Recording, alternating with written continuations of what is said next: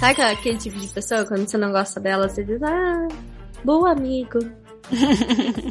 Gente É um ótimo fina. profissional. Gente, É fina. bonito? É simpático. É, exatamente. Tem carisma. Tem carisma. Tem carisma. Mas é mais ou menos assim. Tem carisma, ainda acho que é pior que simpático. Tem presença, tem. Presente. Eufemismos do dia a dia. Tem um que é, tem uma beleza. Não é beleza Exótica. rara. E beleza Exótica. exótica. é só quando tem beleza exótica também, entra ne- dentro desse mesmo padrão. Ai, gente. Que bom. que- Eu tenho um amigo, né, que quando ele tava solteiro, ele nunca falava que uma moça era bonita ou feia. Aí tu tava conversando com ele, ele falava assim: pô, conheci uma moça no final de semana, pô, ela é bem mais ou menos. Aí, tipo, tu viu que ele tava feliz, né? Aí até, aí depois de um tempo eu tava falando, pô, José, eu conheci uma outra moça lá, tá, mas, pô, ela era bem mais ou menos. Aí tu sabia assim, pela entonação que, né? Pela entonação do bem. É, mas ele tinha alguma resistência pra falar que uma pessoa realmente era linda ou uma pessoa realmente era simpática, né? Ou tinha Se eu presença. falo que ela é linda, vão pegar ela de mim. Se eu falo que ela não é, ela vai se sentir humilhada o dia que eu precisar dela. Então, Pois é, acho que Ou eu vou ser é zoada. né? diplomático. É, eu vou ser zoada. Diplomático, exatamente. é. Pode trabalhar com relações internacionais. Exatamente, precisamente. É desse tipo de gente que o Brasil precisa. Justamente. Trabalhar com o público, né? tive, essa- tive quando foi jogo de cintura. essa semana que eu tive, tive uma situação com a Sari. Eu falei, Sari, tu mandou aquilo? Mandei. Tu tem registrado por e-mail? Não tenho. Então não interessa no comércio exterior. Não, não importa. Você não tem registrado em algum lugar que seja o WhatsApp. Não, não serve. Principalmente se tu for um prestador de serviço, né, Jonas? não serve. Aí, Exatamente. A gente falava no escritório que palavras vão ao vento, e-mail é documento, né? Tudo que você falar por telefone tem que registrar por e-mail. Exatamente.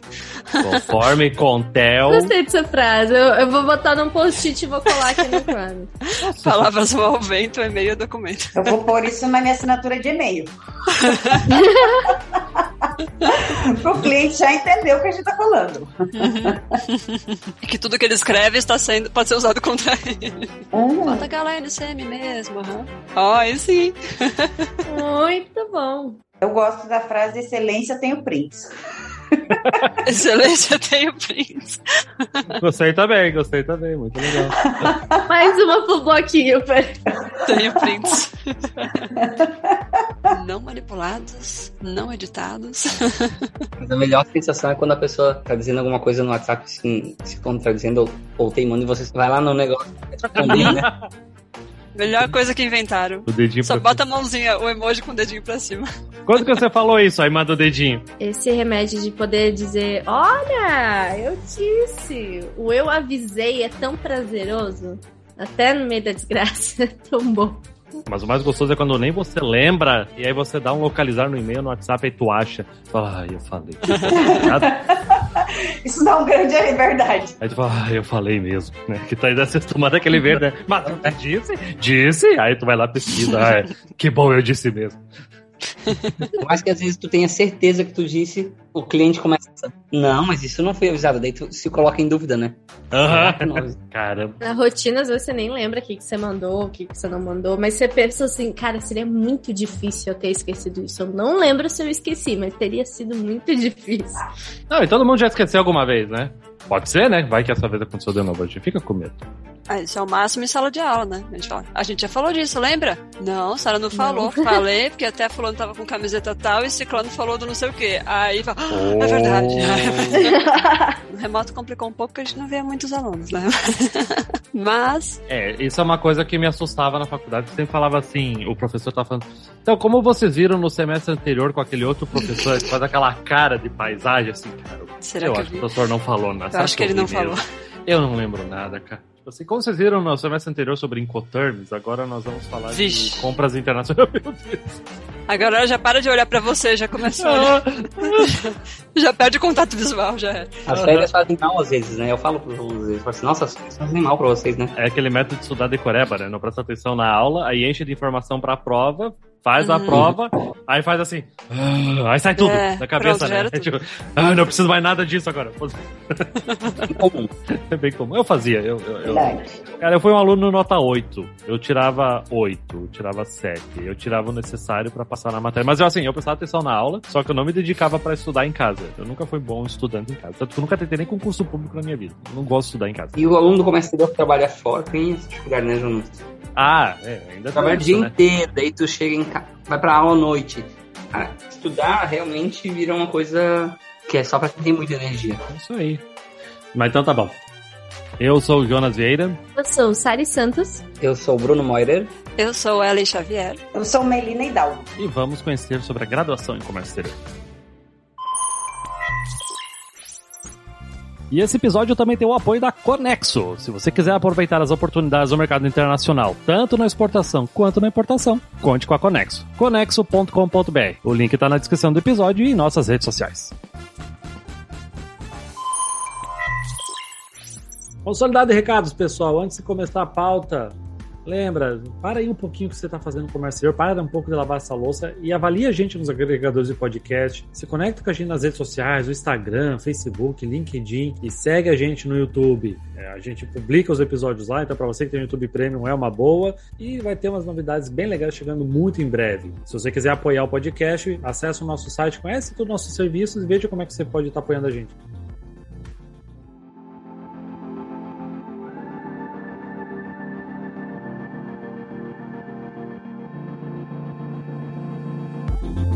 Saudações, movimentadores da balança comercial ao InvoiceCast. Hoje o podcast quer conversar contigo que está considerando iniciar uma graduação em comércio exterior. E para isso chamamos três professores que também atuam na área para dizer o que é importante antes mesmo de começar a graduação. Melina, quem é você na fila do... Prof, já fez a chamada? Eu sou a professora Melina Hidalgo, trabalho com a parte de comércio exterior, mas dentro da graduação, tanto de Comex quanto de Direito, porque me especializei em Direito Aduaneiro, então eu atuo também com a parte tributária aduaneira aí, liderando e ajudando a movimentação um pouquinho mais rápida das cargas aí dentro do Comex. Bom, eu sou formada em logística pela FATEC, é, MBA em Comex, mestrado em gestão de sistemas produtivos e atuo muito nos cursos de comércio exterior e de logística e nas matérias correlatas em cursos de ADM, pós-graduações na área de gestão. Tenho uma experiência aí de alguns bons anos aí, desde 2005 na área de despacho aduaneiro. Então, muito do que eu trago para a sala de aula é baseado no que eu vivi e vivo ainda, né? E com treinamentos em company também. Sou Bruno, também graduado em minhas especializações todas voltadas na área de comércio exterior. Desde 2009 eu leciono nos cursos de graduação e pós-graduação relacionados à nossa área, voltados principalmente nas disciplinas de sistemática, de exportação e de importação, em aulas teóricas e práticas. Mas já passei por algumas outras cadeiras aí, logística, transporte, internacional, que também é a área que eu atuo. Né? Desde 2017 eu sou cofundador da Next Shipping, que é uma empresa que atua na área de logística internacional, de importação e exportação. As matérias estão relacionadas também ao meu dia a dia profissional. Então, pessoal, eu tenho um gosto muito grande por quem estuda comércio exterior. Inclusive, casei com um, adoro. então, pra mim, eu acho legal esse assunto, por- porque eu aprendi a admirar muito esse curso e, e tudo que o pessoal faz pra aprender e as diferenças que tem com a própria rotina, né? Então, eu queria primeiro saber a respeito do perfil de quem costuma se identificar com o curso de comércio exterior, porque como que a pessoa consegue se identificar ou com Comex ou com relações internacionais ou com logística, né? Como que isso pode ser diferenciado do ponto de vista do professor? Bom, vou falar um pouquinho do que, do que eu percebo, né? Do que os alunos é, relatam. Perfil de quem vai procurar. No caso aqui, eu estou no Porto de Santos, né? Então, grande parte das pessoas vem procurar curso de comércio exterior por causa da empregabilidade, né? Fala, ah, eu, passo em frente, vejo aquele- aqueles negócios, né? Chamam de guindaste, né? Os portainers. Eu vejo os containers pra lá e pra cá, eu vejo que tem muito emprego. Ela tá contando como eu fui conquistada pra casamento, gente. Foi Ah. exatamente assim Ah, é Santos. É, na Fatec de Santos ainda. Então eu, eu acho que a professora tá contando tudo aí. Gente, que legal, não sabia. Mas aí é bem esse perfil da- das pessoas que vêm procurando por empregabilidade, né? E aí vem alguns caindo de paraquedas, né? Al- Alguns sabendo o que quer. E alguns poucos, infelizmente, por já trabalhar na área e querer aprofundar um pouquinho o conhecimento. A gente também tá muito perto do polo de Cubatão, então também tem muita indústria, né? Aí a galera vai procurar um pouco mais logística, pra parte de, de logística, transporte, distribuição, estoque, produção, essas coisas, né? Então é o, porto que inspira a galera. Tipo, o pessoal vê o navio atracando, os contêineres sendo movimentados. Olha que legal. Muito vem do, do porto. Ah, são poucos que vêm assim, aleatório, sabe? Mas sempre tem alguém que caiu de paraquedas, né? Ah, meu pai mandou fazer esse curso, porque ele trabalha com isso, né? Sempre tem alguém que não tem a menor ideia, mas a maioria vem procurando por causa da empregabilidade mesmo. no curso de comércio exterior eu, eu percebo que a gente recebe dois grupos de aluno, em termos do, do aluno que, que decidiu por comércio exterior. É aquele aluno que, de fato, entende o que faz o profissional de comércio exterior, né? E ele percebeu ali uma coisa de identificação com culturas diversas, alguém que já fez um intercâmbio, ou algo do tipo, que gosta de estudar sobre outras realidades de outros países, ligado a essa questão de cultura ou de idioma. Ah, eu queria uma profissão que eu pudesse falar um idioma que eu estou estudando, algo diferente. né? Então, esse aluno que um pouco mais da realidade técnica do curso que ele vai enfrentar na, na profissão. Mas existe um grupo muito grande de alunos que chegam na faculdade que se identificaram com o comércio exterior por coisas que eles nem imaginam que eles não vão encontrar no curso. Como, por exemplo, aquele aluno que no primeiro dia de aula, por que você escolheu comércio exterior? Porque eu adoro viajar, né? Amigo, Sempre eu um Quem conta pra ele, né? Já Ele fez até o passaporte, né? Junto com. Sempre tem um perdido, coitado. É bem essa nossa cara, né? É A nossa cara é eu conto, vocês contam. Não que seja impossível, né, gente? É o que é 1%, eu acho, do- dos profissionais comerciais que viajam constantemente, né? cara? Uhum. E outra, né? A viagem não é viagem a lazer. Já Os próprios alunos, quando o professor viaja, e você volta para dar aula, depois eles dizem, ah, professor, tava viajando, né? Mas ele não sabe que a viagem, o trabalho, ela é trabalhar o dia inteiro e ainda chegar à noite no hotel, ler os e-mails, responder as pessoas e dormir muito pouco para no outro dia fazer reunião de novo. Ou aquele que vai pra feira de Yu. Uma maravilha, não sabe nem o que, que é a China, aí entra lá naquela feira enorme que tem um monte de lugar para você visitar, e o aluno, nossa, mas você estava viajando, visitando. Sim, você tem que visitar um, um minuto para cada pavilhão, porque é imensa aquela feira, e você, bem, isso cansa um monte, o aluno achando que você estava se divertindo, comendo espeto de gafanhoto, vivendo experiências novas, né? Você nem tempo de comer você teve. Que eu acho, assim, bem importante que a maioria dos alunos que chegam desconhecem ou até mesmo é, associam muito a carreira a faculdade só de relações internacionais são carreiras do setor público. né? Então, assim, ah, se você pensa em viajar, então pensa numa diplomacia, de repente, vai para a OMC, vai para a CDE, vai fazer algo nesse sentido, mas isso normalmente não passou pela cabeça do aluno quando ele pensa na questão comércio exterior. Ele pensa em fornecedor internacional e reuniões internacionais e coisas nesse sentido, assim, algo que, que venha ou por conta do linguajar ou por conta de viagens e, ah, eu gosto de conhecer o mundo. Então, é o que eu falo, eles realmente pegaram o globo e fizeram uma boa conexão com o comércio exterior, porque todo mundo, se você falar comércio exterior, acredito que 90% das pessoas a primeira coisa que vem na cabeça é um globo. Aproveitando a menção, o episódio 9 do InvoiceCast foi o Profissões Viajantes que fazem comércio no exterior. A muito custo nós achamos pessoas que viajam fazendo isso e conversamos com elas. Lá fica bem claro os perrengues que passaram. Então fica aí já a recomendação para ouvir depois desse, desse episódio. Eu fiz uma vez um exercício com a turma que eu tinha ido à China no meio do semestre, precisei fazer uma viagem pra lá. E daí eu me ausentei duas semanas e voltei. E aí eles estavam muito nessa de nossa, o professor foi viajar, tá tudo passeando e nós aqui estudando. aí eu, eu, na aula eu dei umas fotos pra eles, né? E aí eu mostrei, ó, esse é o avião, porque o chinês, quando o voo acaba, não é nem aquele povo que levanta pra tirar a mala correndo, né? Levanta pra. bota o pé em cima do banco, tira a mala, é uma, uma loucura, né? Eles, eles são bem diferentes, assim, bem afobados. Nunca vi um povo que sobe no banco em pé, eles sobem. Comida estranha, daí eu levei umas fotos de comida estranha, assim, que eu tinha comido pra eles e tal. Daí, e a menina, isso foi no final de 2019. A menina assim, é, professor, quem vê close não vê corre, né? Eu falei assim, é, Uhum. expectativa e realidade, né? Já pergunta para um amigo trader que vocês conhecem. O Jonas, eu acho que co- conhece o Marciano. Ele trabalhou conosco, ele virou trader Ah, de uma... lembro. Lembra dele? Sim, sim. Da área de mineração. E ele falava assim, gente, eu ficava hospedado nos hotéis assim, ó, total espelunca, porque eu vendia produtos de mineração. Qual que era o hotel cinco estrelas que tem lá do lado da mina? Ai, verdade. Caraca. Acho que o cara viaja em classe executiva, fica só nos melhores hotéis do mundo, escolhe a comida que quer comer gostosinha ali, que tá acostumado. Não, não é nada disso. Ah, e outra coisa, experimenta voltar dessa viagem sem negócios, pra saber o que tu vai ouvir do teu chefe. Exato. Quanto, quanto Foi que até custou? lá pra nada, só pra, Pra passear. nada foi pra tirar foto. Ah, o Instagram tá atualizado, né? E aí, e os negócios, cadê?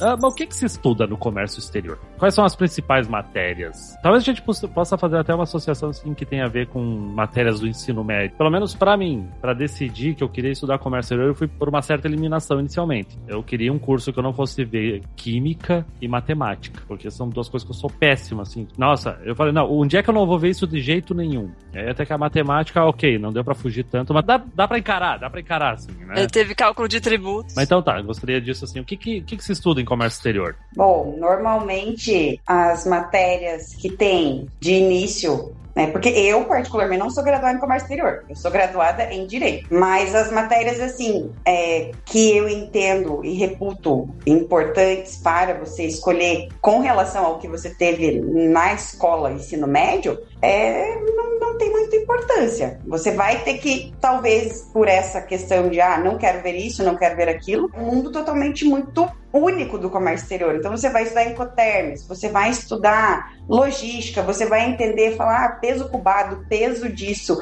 um teu, o que é isso, o que não é isso, você não viu isso. Então você vai entrar numa faculdade assim sem ter ideia do que vai ser falado, dito. Essa vivência você só teria, na minha visão, né, de experiência ali, se você veio da área. Uma das maiores frustrações quando tem alunos, às vezes, de cursos livres que vêm fazer um curso comigo, é eles comentam, nossa, mas por que eu não aprendi isso na faculdade? É justamente porque, é, ou principalmente, às vezes a pessoa acabou de começar a faculdade e ela já está ansiosa por conteúdo de comércio exterior e nos primeiros, nos primeiros semestres você só vê sociologia, negociação. Demora um pouquinho para entrar nas matérias mais técnicas, assim. Geopolítica, teoria geral da administração, Isso, economia. Exatamente. Aí os alunos também querem, querem morrer quando tem empreendedorismo. Mas eu não quero empreender, eu quero ser funcionário, né? Eu falo, gente, mas né, vamos lá. É importante, porque espera-se uma- um comportamento, uma atitude empreendedora que a gente chama, né? Espera-se um comportamento de iniciativa. Então, se- dependendo de como você olha para o empreendedorismo, ele vai te ajudar a ser um profissional, mesmo um profissional contratado, né? Mas enfim, isso é outro, outro é, mindset que a gente tem que fazer com, com os alunos. Não, é ótimo que o aluno de comércio exterior esteja ouvindo para parar de reclamar a respeito dos da parte de empreendedorismo, marketing no comércio exterior. Presta atenção na aula, meu amigo. Isso aí tá indo para casa. Exatamente, Sari. E depende muito do, de como o professor que está dando empreendedorismo conduz, né? Porque uma das coisas que a gente tinha muito choque quando eu comecei a dar aula é pegar um professor de é, generalista, é, que está empreendedorismo muito bem para ADM, mas quando vai dar para Comex, é legal você reformular a sua aula para trazer exemplos de empreendedores no comércio exterior, né? Pô, tem histórias fantásticas de caras e mulheres de Minas, né? Que fundaram empresas de comércio exterior, empreenderam, casos reais, tipo assim, a empresa existe, se você mandar currículo, você vai ter a chance de trabalhar com essa pessoa, ela tá viva, sabe? É, muitas vezes a gente tem exemplos muito antigos. É, dá uma frustração dos alunos, ah, eu vou estudar cases antigos e não tem conexão, aí o aluno perde um pouco da vontade de ir pra aula, né? Agora, de matérias específicas, assim, começo geralmente é bem teórico, aí lá pro terceiro, quarto semestre que o aluno vai começar a ver a parte específica, que foi o que a, a, a Melina comentou, né? De você ver incoterms, legislação aduaneira, tributos. Aí quando chega nessa parte, é uma atrás da outra, né? São várias matérias bem específicas e aí também tem uma sobrecarga no aluno, né? Então essa questão da, da dosagem também é uma coisa que deixa as pessoas preocupadas. Fala, poxa, teve tão pouquinho tempo de incoterms e eu não entendi nada. NCM, SH, o professor passou duas aulas. Eu falo, gente, não pode ser só duas aulas de NCM. É, eu me formei em comércio exterior sem entender Incoterms, eu só aprendi trabalhando mesmo, cara. É. Triste, né? Porque é uma das coisas mais importantes. Eu brinco que o, o Incoterms é o coração do curso de comércio exterior e NCM é o cérebro. São, são dois órgãos vitais que você. Olha, eu gostei dessa, hein? É, são aulas que você não pode faltar. Não pode faltar, porque se você erra essas duas, você acaba com o processo inteiro. Né? Depois tem que ficar contratando outros profissionais para remediar. É, vai sair caro corrigir isso. Exatamente. Eu acho que, na verdade, a gente tem um nascimento dessa história do porquê da teoria, do porquê você. O sistema de ensino no Brasil e do MEC impõe algumas regras que, no meu ponto de vista, elas precisam ser modernizadas. Se o ensino de graduação ele não se modernizar, daqui a pouco nós não vamos ter alunos procurando por uma graduação. Nós vamos ter pessoas procurando que vão fazer vários cursos. Ah, em quatro anos né, de graduação, eu poderia ter feito quantos cursos de temas que me interessam de verdade, práticos e, e que me tragam um conhecimento mais direto. Então, eu acho que é a imposição do MEC de muitas vezes dizer você tem que ter, para ter um título de bacharel, uma aula de sociologia, isso não desperta de fato o interesse do aluno que vai ficar ali quatro anos sentado, né, de comércio exterior, que quer ver o mundo, quer, quer entender a negociar, etc. Ou dizer, ah, ética. Ou o cara ele é ético na vida dele, ele não vai aprender a ser ético em seis meses. né? Vamos ser. É, Adorei. Essa origem do problema precisa mudar, precisa ser corrigida, né? Mas eu sinto um esforço das universidades, né? Eu vou trazer a própria Univale como exemplo, onde existiu uma, uma- um esforço muito grande de reformular a matriz para tirar aquele pilar que antigamente ele era administração, economia e direito. Então o curso ele era 75% formado de administração, economia e direito, e você formava alunos que, por exemplo, vou usar o exemplo que a Ellen falou ali, não sabiam empreender. Mas empreender não é abrir empresa. O empreendedorismo é muito mais amplo do que isso, né? E o empreendedorismo? Ah, eu não tenho perfil para ser dono de empresa. O aluno pode pensar. Mas ele não quer crescer na vida dentro da, da organização que ele está empregado? Empreender vai fazer com que ele cresça. Então eu tenho percebido, né, em algumas discussões, própria formação de ementa da Univale que eu pude participar, de você colocar disciplinas que tragam o aluno um pouquinho menos para o viés de executor, né, ou da teoria, ou, ou fugindo ao máximo possível, porque tem coisas que a regra do MEC ela não permite dessas teorias que não vão agregar no- de fato no dia a dia de trabalho dele, né, diretamente, e buscando um viés um pouquinho mais de dizer, ah, empreendedorismo, gestão e liderança de pessoas, isso está aparecendo na grade do comércio exterior, por exemplo, né? Ainda mais é ser, tem que falar com Deus e o mundo pra tu executar uma operação. É um grande trabalho É. de equipe, né?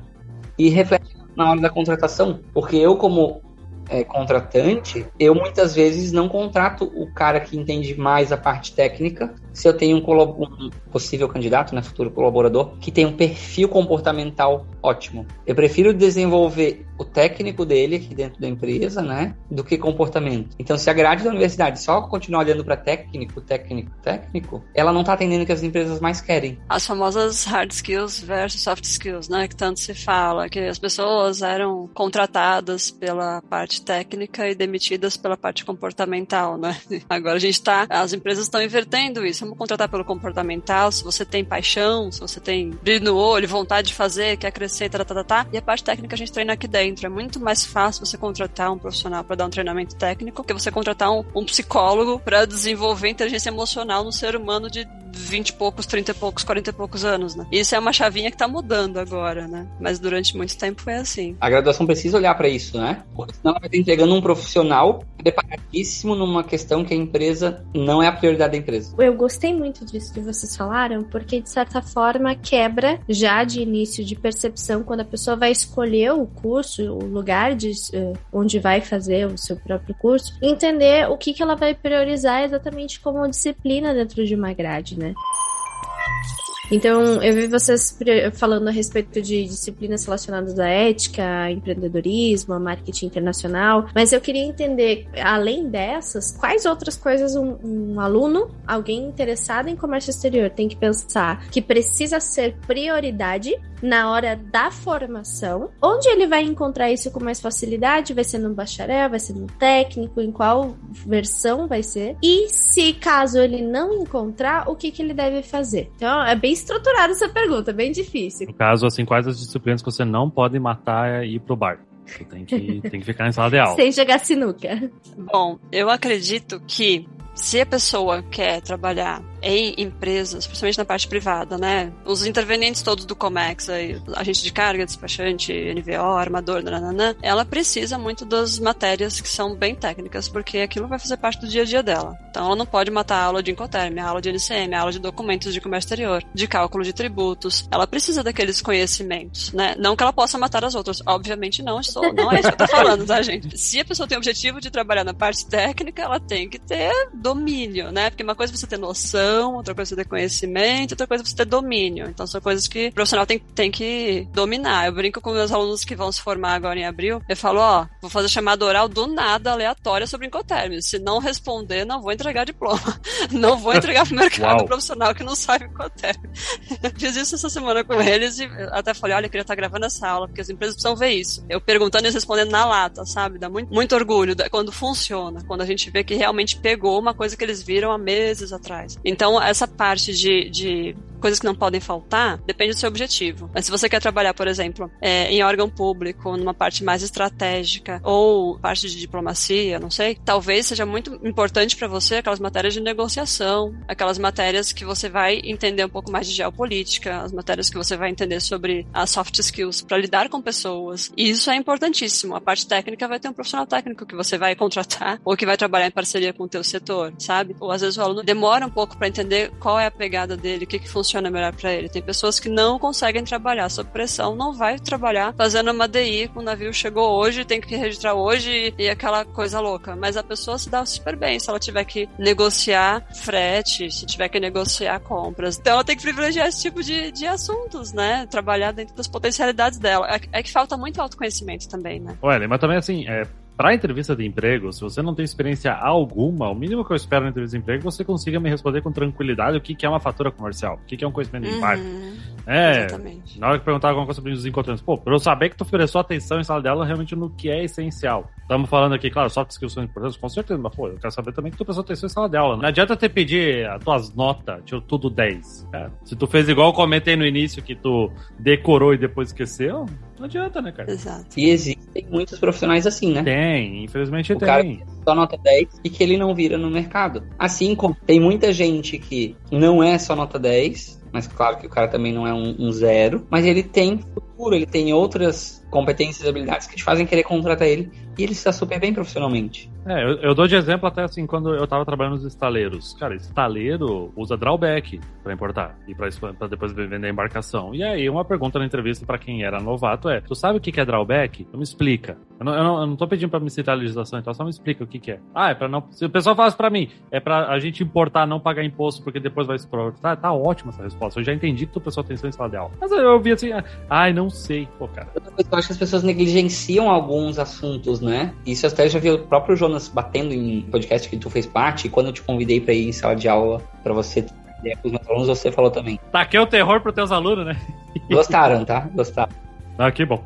Quantas pessoas se formam em comércio exterior que não sabem falar inglês? Ah, professor, mas vai ter espaço no mercado para mim? Vai, para você fazer sempre a mesma coisa. Você quer crescer, mas se você quer ser sempre a mesma atividade, aquelas poucas atividades do comércio exterior que não exigem o inglês, então vai. E se tu estiver feliz, tá tudo bem. Mas muitas oportunidades não são dadas porque o cara decide fazer um curso de comércio exterior e não sabe falar outro idioma. E ele negligencia isso por quatro anos. Ele fica quatro anos na na graduação, né, ou dois anos e meio num técnico, sabendo que o comércio que ele escolheu é um comércio com o mundo, não com o Brasil, e ele não vai atrás desse conhecimento. Eu nem acho que tem que ter dentro da graduação, da grade da graduação ensinar inglês, porque tu não ensina inglês em seis meses pra ninguém. A, questão, a história da ética lá, em seis meses, tu só vai aprender se tu estiver focado todo dia, não é três horas por semana, por seis meses, que vai te fazer ter o inglês necessário. É, eu até acho legal um inglês assim que dê ênfase nas palavrinhas técnicas, né? Nossa, assim, pra. Aí at- até acho válido, né? Porque é um mundo meu totalmente diferente, né? Tu falar do- dos documentos e é, os dizeres, ainda mais que varia entre países, né? Às vezes na Europa tu vai falar inglês com um país que não tem inglês como a língua natal, às vezes eles falam de uma certa maneira, nos Estados Unidos outras e em Singapura, que era o caso que eu tinha muito, em outra maneira. Inglês indiano é um inglês específico, inclusive. É, né? Um idioma específico. O Inglês, inglês indiano é um, o inglês de Singapura é outro, o inglês, o inglês da China é outro, tem essas loucuras, né? Uhum. A, Melina estava falando lá no início a respeito de questões relacionadas, por exemplo, a direito, a legislação e tal. Imagina se eu não consigo nem falar o idioma do outro país, quiçá entender alguma questão relacionada à legislação. Isso tem como evitar, ou pelo menos se blindar na hora da formação, Melina? Eu entendo que a nossa faculdade é iniciada muito cedo. Você tem que escolher uma profissão com uma idade muito nova. Então, com 18 anos, eu tenho que entender o que, que eu quero fazer, para onde eu vou, como que eu vou fazer, se eu vou, aonde eu vou trabalhar. Com 18 anos, eu vou escolher uma coisa, essa questão. Então, eu acredito assim, poderia se ter antes um período onde você estudasse matérias básicas, assim, como essas que a gente tem no início da faculdade, que a maioria são todas iguais, que é ética, antropologia, metodologia, enfim, todo mundo estudasse um geral de tudo isso e depois de um determinado período você pudesse escolher, você pudesse entender que para onde você vai partir, né? Uma coisa que eu sempre disse com relação à legislação é que você tinha que ter isso no ensino médio. Você tem que ter direito do consumidor no ensino médio, não é na faculdade de direito. Você é um consumidor que você precisa saber disso. Você tem que ter direito do trabalho, vamos dizer depois que você terminou o ensino médio, então porque você vai entrar no mercado de trabalho, você tem que saber os seus direitos como trabalhador, independente de onde você vá. Não é na faculdade que você tem que ver isso.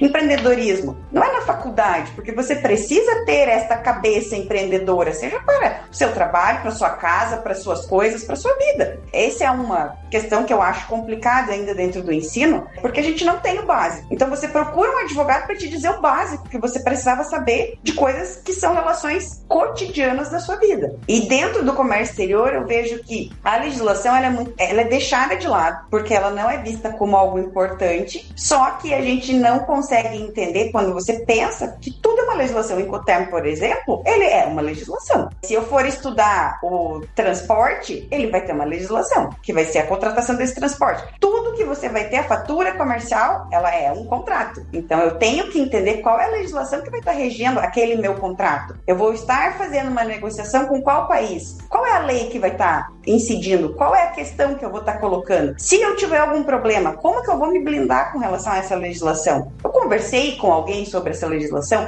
eu sei como que funciona. A legislação do Brasil, a legislação dos Estados Unidos é uma legislação terceira, quem julga, quem faz. Então, infelizmente, a parte legislação, ela é deixada de lado. Porque realmente é algo difícil, é uma matéria difícil, é uma matéria densa. Você estudar legislação, quando eu vou falar infrações aduaneiras, por exemplo, eu vou dar uma aula de infrações aduaneiras. Gente, eu tenho muita certeza que a maioria dos alunos fecham a câmera e dormem. Porque é uma aula muito densa. Você fica falando de artigo, de legislação, e você cita exemplos até de coisas que acontecem, mas é muito difícil tratar uma aula dessa, porque é basicamente ler o regulamento aduaneiro. Tem que ter um pezinho no direito para gostar dessa aula. Eu gostava, mas assim, não é fácil, é muito densa. Ainda mais se você não tem a experiência prática, né, Melina? Exato, aí você vai passar, é, por exemplo, vou falar de drawback. Posso até te dizer o que é drawback. Mas como que eu faço um drawback? Ou alguém me ensinou, ou eu tive que ler uma lei para poder aprender como que eu vou fazer, porque vai estar numa normativa esta informação. De qualquer procedimento que você vai fazer, ele vai estar numa normativa. E às vezes isso não é chamado a atenção. Então eu sempre falo também, é, da mesma forma como você não pode perder uma aula de incotermos, porque você vai entender o significado, mas por que, que você precisa entender o incotermo? Para saber qual é o seu direito, qual é o seu dever. É exatamente para isso que serve, para você saber simplesmente o seu direito e seu dever. Então, basicamente, eu estou sempre transitando no mundo da legislação seja ela nacional, que para a gente já é difícil, a gente sabe como funciona a legislação dentro do Brasil, principalmente no comércio exterior, que muda constantemente, e agora levando em consideração a legislação internacional. Porque como eu vou fazer? Como eu vou resolver internacionalmente isso? O comércio exterior ele é bonito e canal verde é maravilhoso, né? Funcionou, chegou, descarregou, ótimo, lindo quando tá Nem assim. chegou os documentos, deu canal verde, beleza, bora, bora.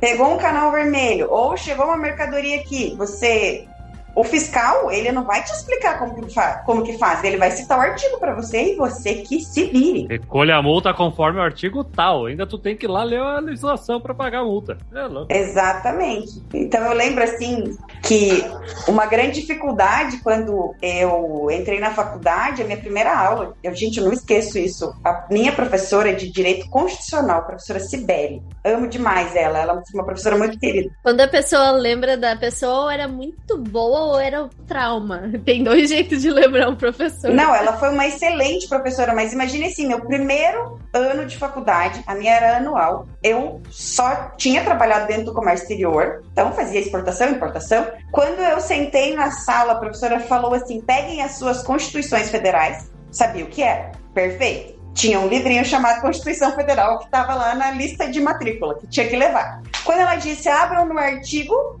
artigo ok. Inciso ok. Quando ela falou parágrafo, eu falei, meu Deus, aonde eu tô? O que, que é isso? O que, que é parágrafo dentro de uma legislação? E aí, sabe como que no comércio exterior era conhecido, pelo menos aonde eu trabalhava? A cobrinha. A cobrinha, Ah, cobrinha. verdade.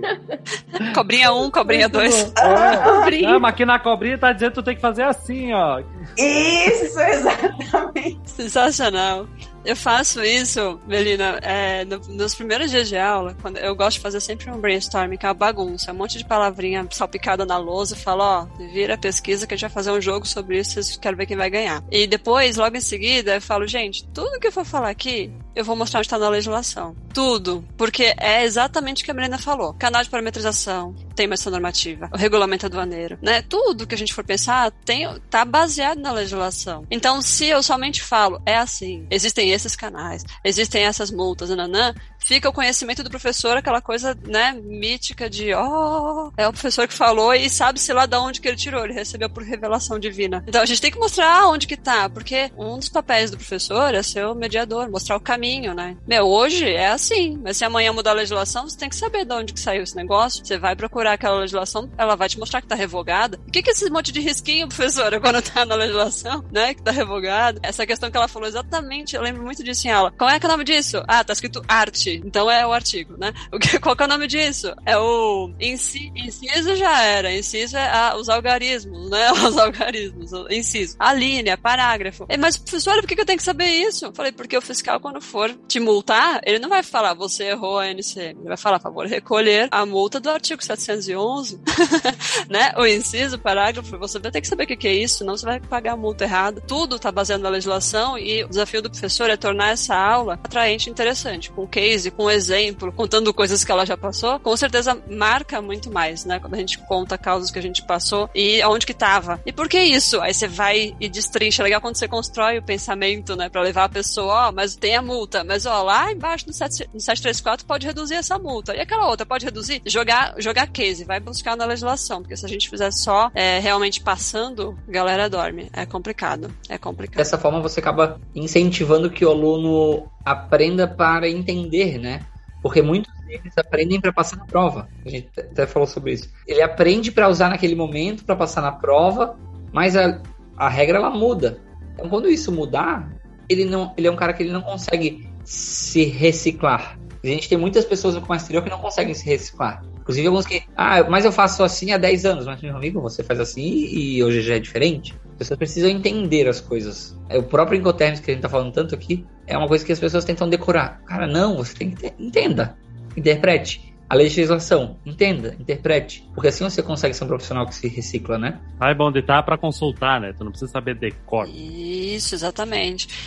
Muitas vezes os alunos se impressionam quando a gente fala artigos, né? A gente fala, porque a gente viveu 15, 20 anos apanhando de, de fiscal que falava por meio de artigos, né? Então a gente decora, de tanto que a gente apanha, a gente decora a marca do chinelo, né? Eu brinco. A gente decora os artigos. Aí quando a gente fala em aula, eles ficam, oh, nossa, como ela sabe tudo isso de cor. Gente, o regulamento do ano tem 800 e porrada, né, de artigos. 821, se eu não me engano, 820 artigos. Eu decorei, sei lá, 10, 15, são das principais multas, das informações de documento, da fatura, artigo 557, artigo das multas e tal. Quando você fala isso em aula, às vezes o aluno ou ele meio que se traumatiza, ou ele se espanta, ou ele admira, e às vezes a pessoa, cada pessoa tem a sua potencialidade, né? Tem pessoas que têm muita dificuldade de decorar, memorizar as siglas e números e coisas, né, padronizadas. Mas ela entende raciocínio. Então eu falo, gente, numa entrevista, se você falar o artigo, você vai super impressionar. Nossa, o recrutador pode ser que ele adore. Pode ser que ele ache que você tá querendo se mostrar. Depende. Tem muito, né? Recrutadores e recrutadores. Agora, se você sabe que tem uma multa, se você sabe mais ou menos o valor aproximado daquela multa, isso já mostra que você tem aquele conhecimento. Qual é o artigo, qual é o inciso? As legislações estão publicadas para você pesquisar, tá no Google, né? Agora, você mostrar que sabe, você sabe qual é a importância daquilo, por que que faz a fatura daquele jeito, manda fazer a fatura, pega no Google um modelinho de fatura, sei lá da onde, que não tem todas as informações porque a pessoa não viu no regulamento que tinha informações obrigatórias, né? Então, tudo isso é, é interessante a gente fazer o aluno pensar, né? Onde que tá isso? Vai, vai pesquisar, vai pesquisar. Uma questão principal que eu tento falar muito e passar é: o fiscal não tem sempre razão. Então, pode ser que a informação que ele está pedindo, a colocação que ele está fazendo, não está certa. Só que se você não sabe procurar e debater, seja tecnicamente muito importante, ou num segundo momento dentro da legislação. Porque se não é proibido, é permitido. Então, se não está escrito que não pode tal coisa, o fiscal ele não pode dizer que não pode. Ele está obrigado e é distrito à legislação. Então você sabe fazer esse tipo de pesquisa? Você sabe entender se o que ele está te pedindo está certo? Ou você simplesmente faz, ah, o fiscal pediu para recolher multa. Tá, mas multa do quê? Tá certa a multa? Cabe a multa? É, existe um outro procedimento a seguir? Não existe? É, então, é isso que o aluno precisa aprender a, a, questionar. O fiscal nem sempre está certo. Ou o fiscal pode estar certo, mas você pode ter uma saída menos onerosa, você pode ter uma saída mais simples, mais rápida e mais fácil para o que você precisa. Eu não tenho que pensar também só na questão cumprimento de legislação. Eu preciso entender o que eu, como cliente, estou precisando naquele momento. Eu preciso de agilidade, eu preciso de menos custo, o que, que eu preciso? Se eu preciso de agilidade, basicamente eu tenho que fazer o que estão me pedindo e tirar minha carga rápida. Se eu preciso de redução de custo e eu tenho uma saída para economizar, é isso que eu vou ter que pensar. Então, nem sempre cumprimento de legislação significa estar certo ou errado. Você tem que pensar no que você precisa dentro da empresa, como aquele desenvolvimento do produto, da mercadoria, enfim, seja qual a finalidade que você tem naquele momento para aquela mercadoria. Ok, ela já sabe que todos esses itens são importantes, mas como e onde ela vai executá-los? E aí eu quero perguntar um pouco para vocês das possibilidades de profissões dentro do comércio exterior. O que, que a pessoa pode fazer hoje no Brasil e o que talvez ela possa fazer que ainda não existe, é que talvez no, no final do curso dela já vai ter no Brasil disponível. Como essa pergunta fez falta para mim na minha época da faculdade, cara. Olha. Faz tempo, né, Jonas? Ah, faz tempo, né? Mas assim. Eu... Na tua época de faculdade, você tinha como ser assistente de carga do Noé, né? Falando sério, quando eu consegui meu primeiro emprego, eu fui para lá, que era um estaleiro, eu fui para lá sem saber o que era um armador. Porque não teve nenhum momento assim na graduação que alguém parou pra falar assim: ah, então nós temos armador, temos agente de carga, papapá, papapá. Por isso que eu acho importante a gente falar isso. Me lembro até hoje de um estagiário uma vez que a gente falou pra ele olhar no site do armador. E o cara voltou depois de meia hora e falou assim: eu não achei o site do armador. Mas como assim tu não achou? Eu botei aqui no Google o site do armador e não apareceu nada. Acho que ele tinha feito www.sitedoarmador.com.br. Acho que ele fez uma coisa assim, não fez? Exato, aham. Eu não achei o site do armador. Mas como tu não achou o site do armador? Eu botei aqui, site do armador e não tá aparecendo nada.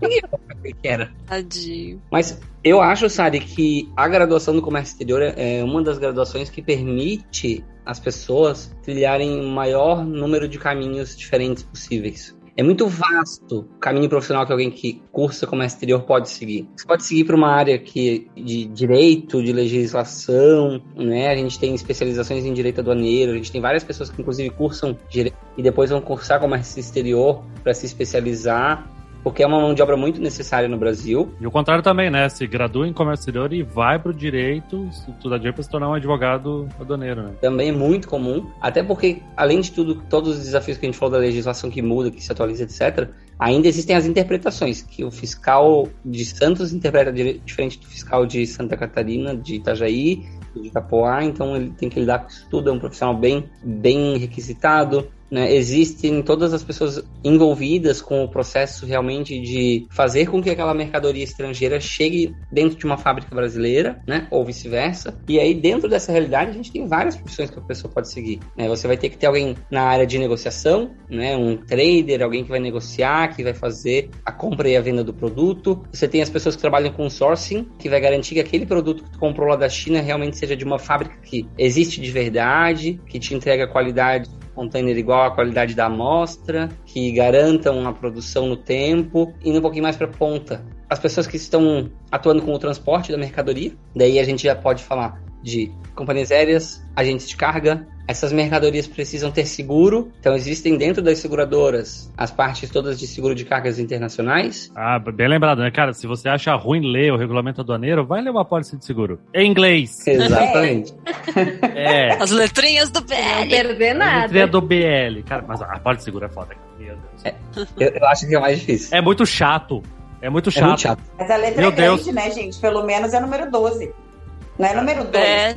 BL, BL2. Essa mercadoria precisa ser paga, né? Então a gente tem corretoras, a gente tem bancos, a gente tem pessoas dentro das empresas que sabem câmbio. E eu vou dizer, cada vez mais eu tenho pensado aí nos últimos 18 meses, talvez dois anos, que esse cara que entende de câmbio, ele é um profissional que tem que ser desejado pelas empresas. Porque a gente fala ali, ah, um spread de 1%, meio por cento, isso faz um diferen uma diferença para a empresa economicamente falando incrível. O cara que consegue, claro que câmbio sempre existe um fator roleta russa junto, né? Mas o cara que consegue fazer uma leitura de mercado, entender das manobras que ele pode fazer, né, de um edge, de congelar uma taxa para escolher. Ah, e a própria legislação, né? A gente conversa muito com a, com a Roberta Fogueral, então vou chamar ela logo, dando pra falar disso, porque assim, cara, tá mudando muito a legislação de câmbio, tanto que, assim, temos hoje tantas corretoras, é porque tá evoluindo bastante essa parte. Antigamente, na época que eu tava fazendo lá assistente da Arca de Noé, tu só tinha banco, cara, pra tu fechar câmbio. Tu não tinha corretora praticamente, né? Isso mudou muito hoje.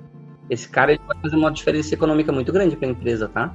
Então é uma boa área aí para quem tá ouvindo. Vai estudar sobre câmbio, vai se especializar sobre câmbio.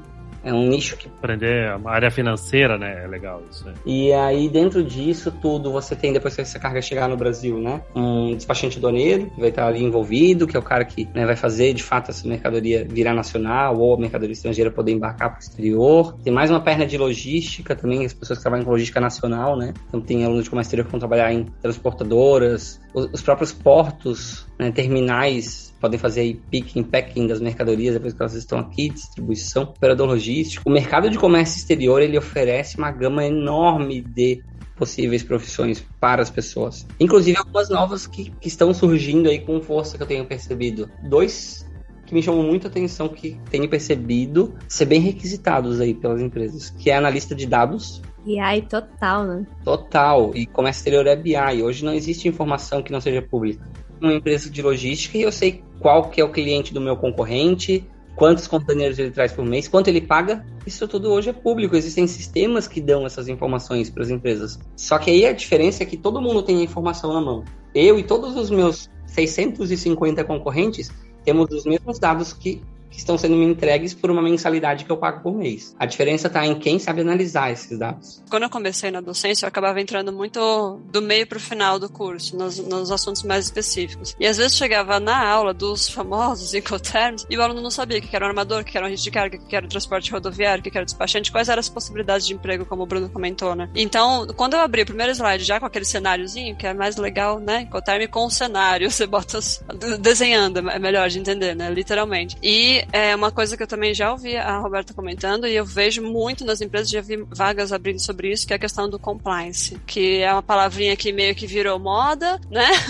Mas é importante que o profissional esteja atento a isso. As empresas estão cada vez mais é, rígidas com relação ao controle ético do comportamento e do, da relação com fornecedores, né? Justamente pelo que o Bruno falou, não existe informação que não seja pública. Então, qualquer coisinha que estiver fora da legalidade pode acabar com a imagem da empresa, pode fazer perder negócios, né? Revisão aduaneira. Exatamente, a, o fantasma da revisão aduaneira, né? Uh. Ele pode bater na sua porta, então profissionais que, que tenham essa veia de, de, de auditoria, essa coisa assim, de análise de dados e de compliance, eu acho que estão muito em alta. Agora, outra profissão que eu vejo muito em alta, porque eu tenho grupo de vagas com alunos, né, que para ajudar a galera na empregabilidade, tô vendo muito crescer agora, que é a vaga de Customer Service. Principalmente a gente de carga e, e NVOCC, não sei se vocês percebem esse movimento também. Porque é atendimento ao cliente, né? Então, operacional, técnico, a gente contrata a galerinha técnica operacional para fazer. Agora, atendimento ao cliente, de senso de urgência, prioridade, coordenar o embarque, ter jogo de cintura, quando a carga rola, né?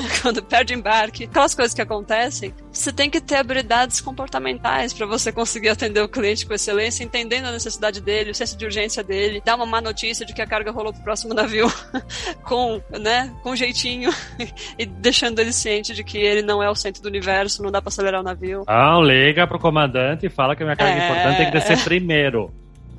Aprende na faculdade o WhatsApp do comandante. Meus dois containers dentro dessa embarcação, do meu total de 15 containers por ano.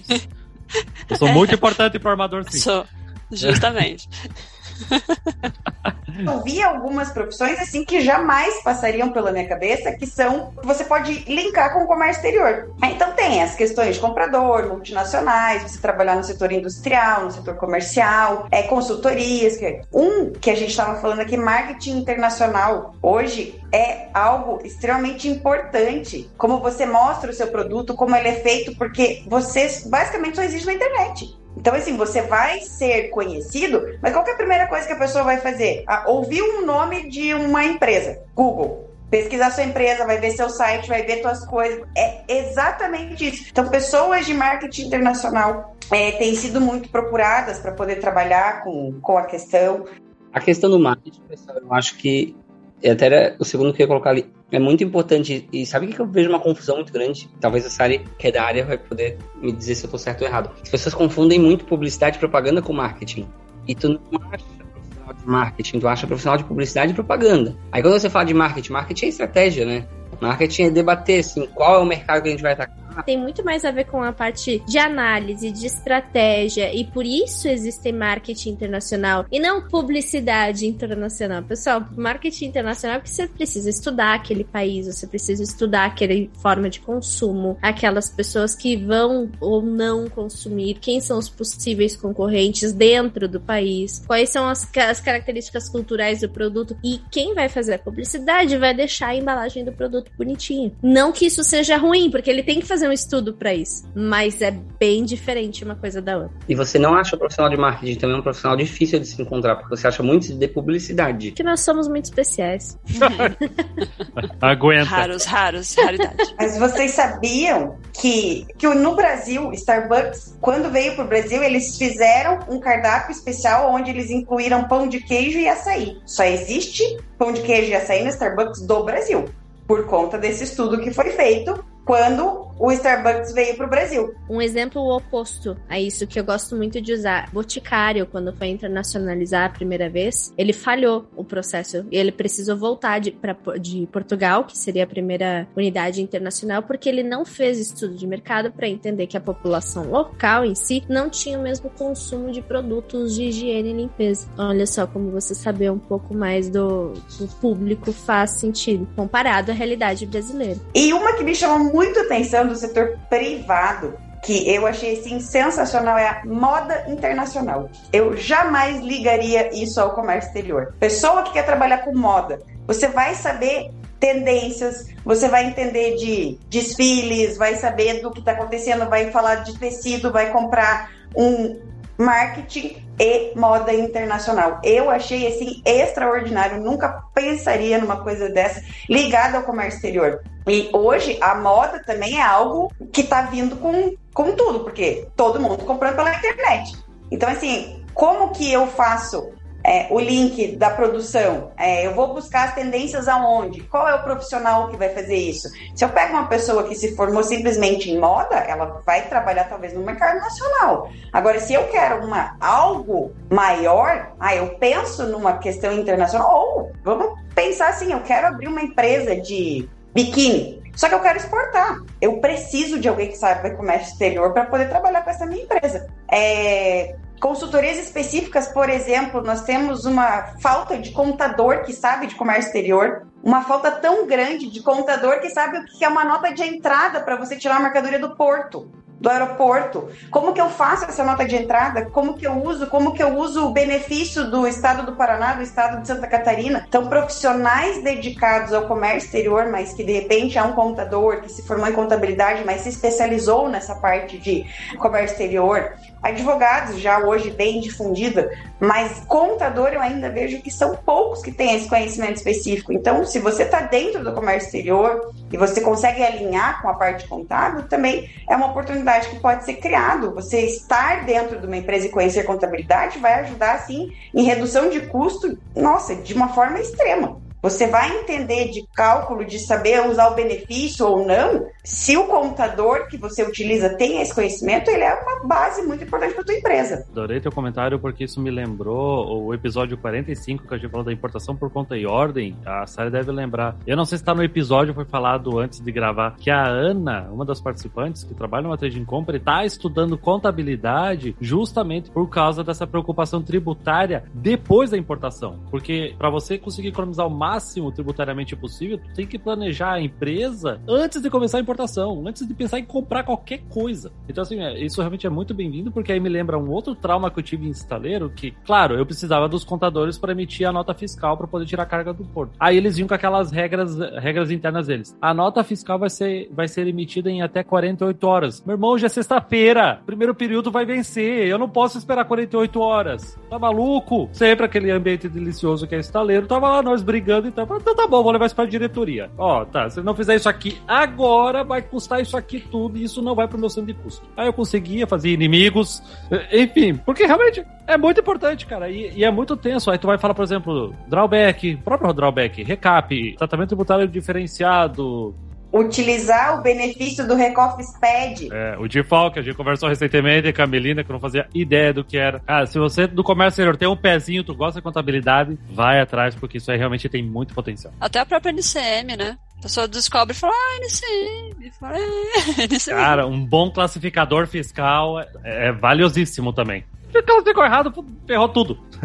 E aí eu separei também algumas do setor público, né? Pode ser que o aluno queira ser fiscal, analista fiscal, vai estudar comércio exterior, vai fazer um concurso, vai passar para analista, né? Então vai ser auditor fiscal da Receita Federal, Receita Estadual, seja qual ele escolha. Ou órgãos anuentes também, né? Exato, ele pode também trabalhar como analista de comércio exterior dentro do Ministério do Desenvolvimento da Indústria, Comércio e Serviços, que é do MDIC, né, que mudou o nome agora. Então a gente chama MDIC, mas então é uma outra possibilidade. Última carreira que eu tenho aqui da minha listinha, que seria aí a que a gente falou da carreira diplomática. Então, que é o conhecido como CACD. Você pode ou fazer diplomacia tanto no Brasil, pode ficar no Brasil, vai trabalhar na, no Ministério das Relações Exteriores, você pode trabalhar na, no Ministério de Economia, então você pode ficar no Brasil. Quando você passa no concurso, você faz um período que é um ano de estágio que você fica fazendo, e aí você pode ou ir para o exterior, sim, aí trabalhar como diplomata é, em algum país, você pode trabalhar na ONU, você pode ir para o Mercosul, você pode estar na OMC, então são várias outras carreiras que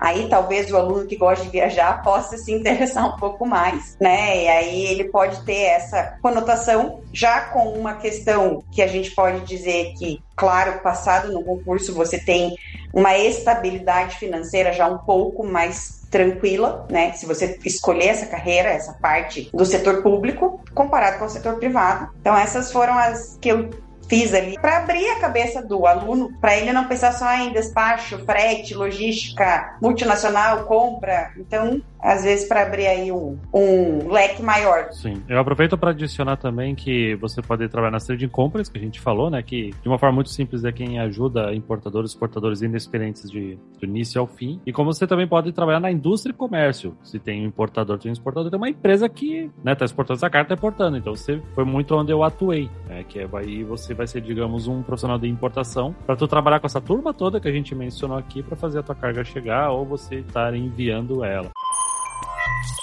E eu vou fazer para adicionar mais uma coisa. Quando a pessoa sai do curso, qual costuma ser o cargo mais ocupado para quem tá recém saindo do curso de comércio exterior? O que, que, eu percebo? Pelo menos dos, dos cursos que eu, que eu trabalho, se você for olhar a grade do curso, a qualidade dos professores, a qualidade da instituição, que eu tenho sorte de trabalhar em, em boas instituições, se aquele aluno entrou com paixão, com sede, ele absorveu tudo que a gente está passando da melhor maneira possível. Ele saiu 100%. Vamos, vamos supor que ele tirou 10 em tudo e tá ótimo. Se ele absorveu tudo que ele teve no curso, na minha visão, eu entendo que os alunos que a gente forma, eles podem ter condições plenas, mesmo no técnico comércio exterior, que é o curso que eu mais atuo, não é nem graduação. Ele teria conhecimento para ser analista. Sinceramente falando, eu tô botando a mão no fogo para os meus alunos, depois se eles me queimarem, eu vou, vou reclamar.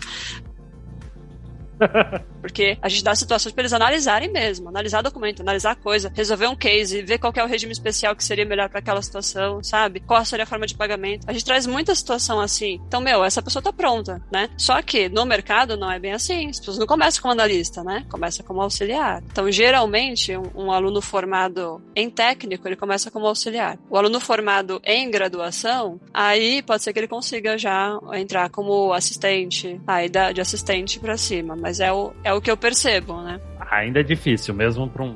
É. Pra quem estuda em baixo, vai conseguir o bacharelado, é, é difícil. É, é muita responsabilidade no comércio exterior, né? Mas agora vamos, vamos mudar de assunto aqui, que eu quero entrar na pergunta que ah, vocês devem ouvir bastante. Já viaja muito, já é famosinho pelas viagens, imagina. É uma graduação que viaja muito, logo ganha-se bem, né? Todo profissional de comércio exterior, ele conseguiu o primeiro emprego, ele já recebe um convite de cartão Black dos bancos, né? É assim, né? Não tem profissional de comércio exterior pobre. Essas vezes eu fico triste que podcast é só áudio, porque assim, a cara de sofrimento que, que fizeram aqui foi, foi maravilhoso.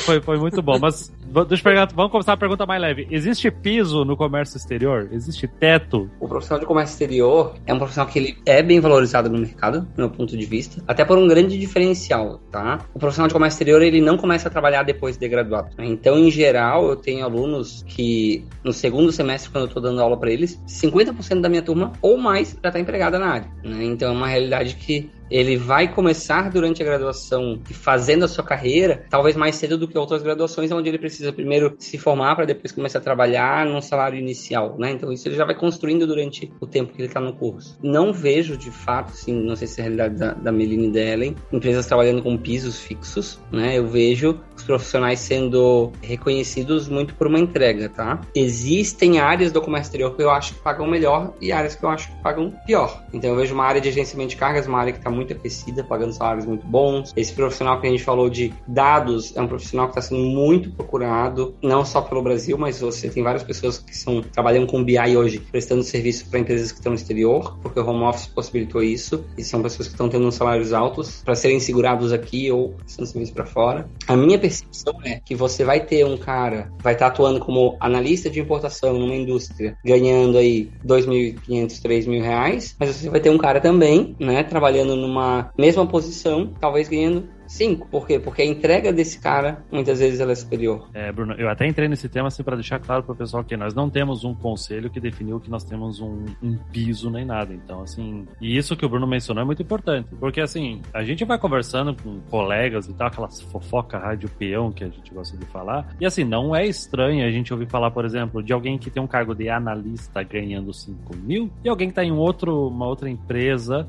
que tem um cargo de coordenador que é acima de analista ganhando menos ganhando a mesma coisa. É bem loucura, né? Essa parte do comércio exterior, assim. Tem certas situações que dependem da responsabilidade é justo, mas boa parte delas é, é, injusto, porque assim, o mercado, ele não, não... Não estou dizendo que tem que ser regulamentado em questão de salário, só que é uma realidade do comércio exterior, né? Existe um sofrimento, tá? Que é o cara que se leiloa, sabe? A gente tá vivendo muito isso. Eu vou dizer no, no, no mercado, né? Agenciamento de cargas. A minha rotatividade é pequena aqui na Next né? Mas eu tenho colaborador que, que mostra para nós e a gente tem uma política que a gente não cobra oferta. Se o cara sentar aqui e dizer assim, ó, recebi uma proposta para ganhar mais lá e quero ir embora se não cobrir, vai. Porque se ele ficar por dinheiro, embora por dinheiro mês que vem. E às vezes eu pego umas pessoas que eu tô buscando aqui para recrutar no LinkedIn, que eu vejo que o cara, nos últimos dois anos, mudou de quatro empresas. Porque ele foi se leiloando. E o mercado de agenciamento específico, que eu entendo bem, não tá desenvolvendo pessoas. Então, o cara que está iniciando não está tendo chance, porque está aquecido. O mercado nos últimos dois anos aí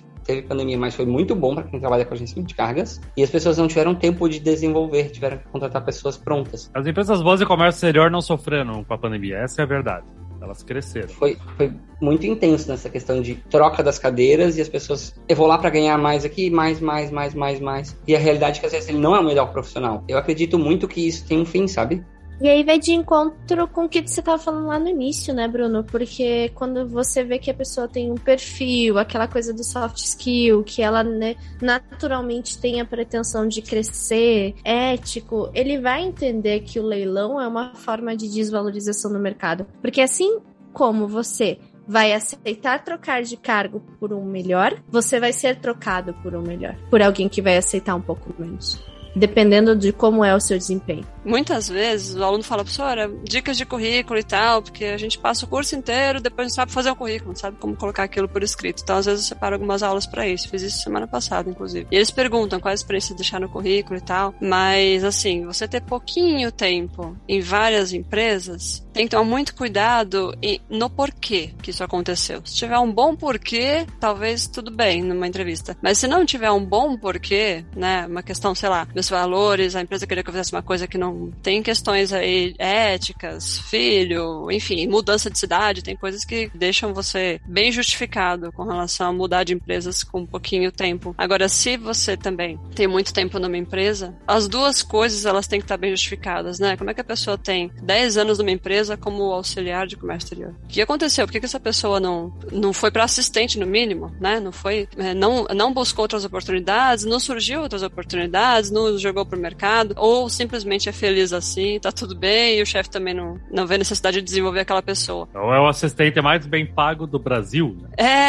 exatamente. Aí vai dando dissídio, dissídio, dissídio, dissídio, daqui a pouco a pessoa tá com o salário de, de, de, analista sendo auxiliar. Então, isso tudo são coisas que os RHs eles vão pegar essas inconsistências e vão questionar, né? Se tiver um bom porquê, fica mais fácil de você se sair numa entrevista. Sei porque o contrário também é verdade. Se você não tem experiência nenhuma, né? Aconteceu com uma aluna essa semana, fiquei tão feliz. Ela conseguiu emprego no armador e ela não tem experiência nenhuma em empresa de comércio exterior. Foi para um dos maiores armadores que a gente tem. E na entrevista, o recrutador falou: olha, você, se você passar, você provavelmente vai trabalhar no setor que você vai elaborar BL. Você já ouviu falar disso? Aí na hora que ele falou isso, ele tava meio que de cabeça baixa e ela falou: sim, sim. Ela falou com uma convicção, porque a gente faz em aula. Eu faço eles fazerem o house, o master e o submaster e, e um confere do outro, eles ficam doidinhos, né? Saindo fumaça. Mas mas aí ela falou, sim, sim. Aí, na empolgação que ela falou, ele parou e prestou atenção nela.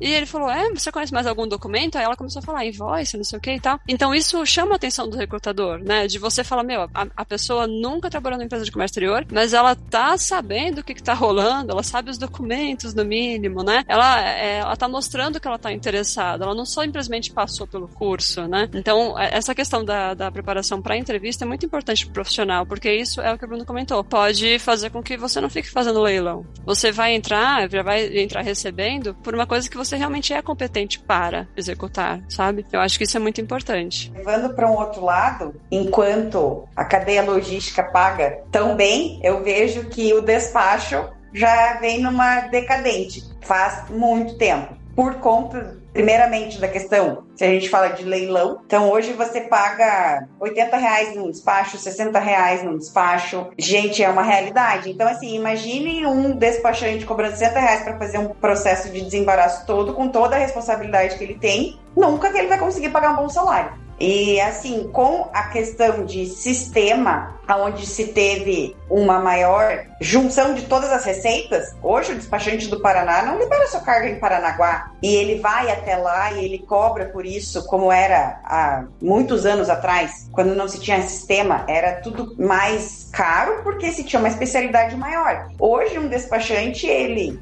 consegue atender todos os seus clientes no Brasil inteiro para registrar processos, fazer processos, procedimentos com um único escritório. Então, cada vez mais o cliente desse despachante, ele veio dizendo assim: "Não, você tem redução de custo porque você libera para mim em São Paulo, Paraná, Santa Catarina, mas dentro do seu mesmo escritório. Só que ele vai precisar de mais funcionários para fazer a execução do trabalho". É, então, assim, infelizmente, o setor de logístico aqueceu, tem essa procura, claro que daqui uns anos a conta vai vir. É, só que eu vejo que no despacho vem vindo dessa essa decrescente é, já faz tempo e eu, particularmente, não consigo enxergar um setor, uma melhora para esse profissional. E ele tem uma cobrança muito grande com relação a conhecimento, com relação à responsabilidade, com relação a muitas coisas que acaba caindo com o despachante. Ah, o agente carga não sabe tal informação, o despachante sabe. Ou agente de carga não tem uma informação, o despachante tem. A seguradora não sabe, o despachante tem que saber de seguro, o despachante tem que saber de transporte, o despachante tem que saber de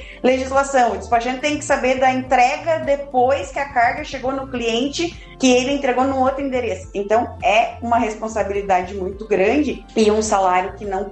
É o profissional mais importante ainda numa operação de comércio exterior. Não, não adianta. É, ele ainda é. Como a gente estava falando da questão do, do piso dentro do mercado de despacho, falando da profissão despachante aduaneiro, existe um sindicato dos despachantes aduaneiros, que só é para despachante aduaneiro. Eu não tenho um sindicato que vai trazer a questão do analista de importação, da pessoa que registra DI, da pessoa que registra do, não existe, não existe essa classificação. Então você vê o quê? É uma empresa de comércio exterior que ela tem, por exemplo, um plano de carreira que ele é muito ligado à área administrativa. Então é um analista administrativo 1, 2, 3. É, o plano de carreira dentro da empresa, ele sequer trata de comércio exterior, não se tem isso, por conta dessa questão não existem os pisos, né? Cada um paga como quer, do jeito que quer, da forma que quer. E aí o mercado vai se balanceando com relação ao que se paga pelo processo de desembaraço. E infelizmente vem essa questão a ser colocada aí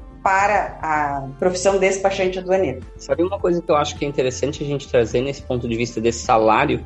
Que o mundo hoje ele é muito diferente de 10 ou 15 anos atrás. Quando eu comecei a trabalhar com comércio exterior, as pessoas olhavam é, muito o salário quanto entrava na conta no quinto dia útil do mês, muito mais do que hoje. Até porque as necessidades das pessoas mudaram. Os meus colegas de faculdade, os meus alunos, quando eu comecei a dar aula, o sonho de todos eles era acabar a faculdade e comprar um carro. Hoje, 70% deles não quer ter carros, não vê necessidade de carros. As pessoas tinham um sonho da casa própria. Sinal de sucesso era você ter a tua casa própria. Hoje, muitas pessoas que têm muito dinheiro para ter casa própria preferem investir o dinheiro e morar de aluguel. Quando você olhava só para salário, né, era uma necessidade de ter. Hoje as pessoas querem muito ser. E não é só quanto cai na conta no fim do mês. Existe a questão do salário emocional também, que é um conceito bastante discutido nos últimos tempos. Saúde mental é quase que um salário. É, a, né? gente, a gente não tá falando aqui que você vai viver de gratidão. Né? Vai pagar as contas com gratidão e amor. Gratiluz. Não, né? gratiluz, né? Dinheiro é importante para todo mundo. É. Reconhecimento, né? Quantos é. profissionais deixam uma empresa não pelo salário, mas pela falta de reconhecimento? Exato. O que que você que tá ganhando aí, vamos dizer, sei lá, 8 mil reais, tá pagando para ter esses 8 mil reais? Um desequilíbrio entre a tua vida profissional e pessoal, estar numa empresa que não te desenvolve, que não te reconhece de outras formas que não seja dinheiro, será que esse 8 mil vale mais ou vale mais você ter seis com todos esses essas questões que é o que a gente chama de salário emocional. O profissional tem buscado também essa reflexão. É uma coisa que a gente aprende depois de alguns anos trabalhando, que no início a gente tá focado no dinheiro, aí depois que tu começa a ver assim que tu achou um lugar que tá acabando contigo e depois tu vai para um lugar que é muito massa, aí tu entende assim que, cara, dinheiro é importante com certeza, mas dá para ganhar um pouquinho menos para eu ter paz de espírito. Isso, exatamente. Passei por isso. E muita gente passa por isso também, comparando, por exemplo, aqui, muita gente fala, ah, comércio exterior, mas para ganhar bem mesmo tem que ir para São Paulo. Se você for olhar, não tá longe, né? Tá pertinho São Paulo Santos, mas o fretado, o comboio, né, a serra não sei o que, a pessoa gasta duas, três horas para subir, para descer. Hora que sai às 5 horas da manhã e chega às 9 horas da noite em casa, né? Exatamente isso, Sara. Então, assim, vale a pena. Ah, sei lá, a empresa paga o fretado. 400, 500, 600 mangos por mês, mas e o tempo que você gastou isso? Não dá para recuperar, né? Tem gente que consegue ser super produtivo assim, ah, eu aproveito para ler, aproveito para estudar, aproveito para ouvir podcast. Ouvir o podcast, o Invoicecast. aproveito para fazer um curso online no, no trajeto. Mas não, não é por muito tempo, né? É complicado de você sustentar uma vida inteira assim. Tem pessoas que dão super bem, mas tem pessoas que já não, não dá certo. Aí começa a dar aquele problema emocional. Aí a pessoa acha que a área não é para ela. E não é a área, né? É a empresa. Tem que ver onde que, que vale a pena, o preço da sua paz. Ou aquela empresa que tem chefes e não líderes, né? Exato. É super comum no comércio exterior. Muito comum. Ainda temos muitas empresas e os alunos nos contam esses relatos, né? Ah, o cara chegou gritando na sala, o cara não dá bom dia, o cara né, é, te enxerga como um número, como uma pessoa. Toxicidade em alto nível. Né? Sabe falar um obrigado, né? Você trabalhou até 11 horas da noite naquele dia, tá 8 horas da manhã feliz, ela é contente pra trabalhar, o chefe chega, não dá nem bom dia, nem um pô, brigadão, hein, por perder a prova da faculdade ontem, brigadão por ter ficado até mais tarde pra liberar aquela carga. Hora extra pra, esperando a presença de carga pra registrar dele no mesmo dia. Ah, exatamente. Aquela fra... não misture seus problemas pessoais com os profissionais, né? É uma pessoa só, gente. Exatamente, é uma pessoa só. Mas ainda existe muito essa empresa que ela, talvez vai ter o maior salário do mercado. A gente conhece empresa que paga muito bem e acaba com a pessoa. A gente conhece. É, é uma. É, cara, tem uns aí. Outra também, aqui da região. É, qual que é a outra de São Paulo? Outra também, teve até em profissional, se pesquisar, vocês vão achar a publicação LinkedIn de uma moça. Teve até falar comigo depois. Tava acabando com ela. O lugar pagava bem. Eu ia perguntar sobre a mudança, sobre o como, quando vocês acham que talvez tenha uma viradinha de chave e, e os alunos, o pessoal que está saindo da faculdade talvez não tenha ficar com tanto medo ou tão alerta desse tipo de gestão mais tóxica? Vocês acham que isso vai acontecer no futuro? Eu acho que já está acontecendo com relação aos próprios profissionais, assim. Tem profissional que já chega pra entrevista falando, olha, eu quero home office. tipo assim, é só, só quero trabalhar nessa empresa se for home office e, e eu quero sair na sexta-feira mais cedo. Posso estar trabalhar sábado, mas, sabe, eu tô percebendo que, assim, os profissionais que estão se qualificando, eles sabem o quanto eles pesam, vamos dizer assim, né? Qual a diferença que eles fazem no time, eles já estão indo com mais convicção, mais poder de barganha para as entrevistas. Acho que é uma pressão um pouquinho mais natural. E a própria pandemia, ela já virou metade da chave de que, olha, é possível você conseguir atender as metas e liberar as cargas com todo mundo trabalhando das suas casas. Claro que com toda a sua. Tem que pensar bem a infraestrutura, se a empresa está ajudando, se a pessoa tem condições de, de paz em casa, né, para trabalhar. Tem pessoas que preferem ir para o escritório pela questão da concentração. Então, é, eu acho que o próprio mercado está se autorregulando. Ainda a gente vai depender muito do direito do trabalho, infelizmente eu tenho que pensar por esse lado, porque assim, a partir do momento que eu quero dar um pouco mais de autonomia para o meu funcionário, para ele trabalhar em casa, para ele fazer as metas, para ele trabalhar no horário que ele produz. Gente, tem gente que produz bem das 8 à meia-noite. Tem gente que produz bem de madrugada, de manhã cedo, acorda às 7 super feliz e produz naquele momento. Eu não preciso obrigar o, o, funcionário a estar trabalhando das 8 às 18. Não preciso, eu tenho que aprender isso. Só que, infelizmente, eu tenho toda essa outra questão que, ao mesmo tempo que eu dou essa liberdade, a maioria dos brasileiros não sabem utilizar. A maioria dos profissionais não sabem como fazer isso. Além de tudo isso, a gente tem um direito do trabalho que não é muito favorável a esse tipo de mudança de pensamento. Porque qualquer problema, o gestor ou a empresa responde ali porque o funcionário estava fazendo, é, porque o funcionário tem direito a uma melhoria. Teve essa recente alteração aí da legislação trabalhista ajudou muito, mas ao mesmo tempo eu tenho que contar com o bom senso das pessoas, não só dos gestores ou das empresas. Então, eu ainda acredito que vai demorar um pouco para se ter uma mudança maior. Já estamos tendo, a pandemia obrigou essa mudança. A pandemia obrigou. Todo mundo entendia que você tinha que estar no escritório trabalhando no determinado horário. A pandemia veio e disse errado, contrário. Tem gente que trabalha melhor em casa, você não gasta com deslocamento, você não gasta com um monte de coisa, com infraestrutura, você economiza a vida da pessoa. Você tem essa paz, você pode dizer, você pode fazer outras coisas. Eu sempre falo assim, antes, quando eu ia dar aula às nove oito e meia da manhã no campus aqui da Federação das Indústrias, eu acordava seis e meia, me arruma, vai, deslocamento é longe da minha casa. Hoje, como as aulas são online, eu acordo, treino e dou aulas nove horas da manhã. Eu estou sentadinha na frente do computador. Eu consegui ganhar um dia de treino toda vez que eu preciso dar aula, o que eu não podia fazer. Então, realmente, tudo isso você consegue mudar. Só que você tem que entender, você tem que se autogerenciar. E nós não estamos preparados para ser autogerenciadores da nossa própria carreira ainda. Não estamos aprendendo isso na faculdade, isso não veio sendo ensinado. E aí nós temos que ter tudo isso. A gente não sabe lidar com a liberdade. Exatamente. E talvez agora isso comece a ter uma mudança, mas ainda a gente tem que lembrar da questão direito trabalhista, que aí acaba sendo um complicador quando eu quero determinar tamanhas liberdades aí para as pessoas. É, essa é uma das habilidades do futuro, né? De do profissional se autogerenciar, autoliderar essa responsabilidade, mas é o que o Jonas falou, a gente não sabe lidar com essa liberdade, a gente tá adestrado a bater ponto. mas é a tendência, né? Curtiu o episódio até aqui? Ótimo! Então nos ajuda, compartilha, curte, comenta nas redes sociais. Afinal, é com vocês e para vocês que a gente dedica todo esse trabalho. Se sua empresa quiser fazer parte desse projeto, ou seja, fazer parte patrocinando, vem trocar uma ideia com a gente. Grupo do Telegram, se quiser acessar, e é só procurar no link da bio nas redes sociais e tá lá a gente para dar bom dia com fotos de cachorrinho todos os dias. A Ellen tá lá. A Ellen já tá lá, ela troca ideia. Estou lá. Também fotos de cachorrinho e coisas legais de fofocas dos alunos. então pode nos acompanhar. Pessoal, um grande beijo.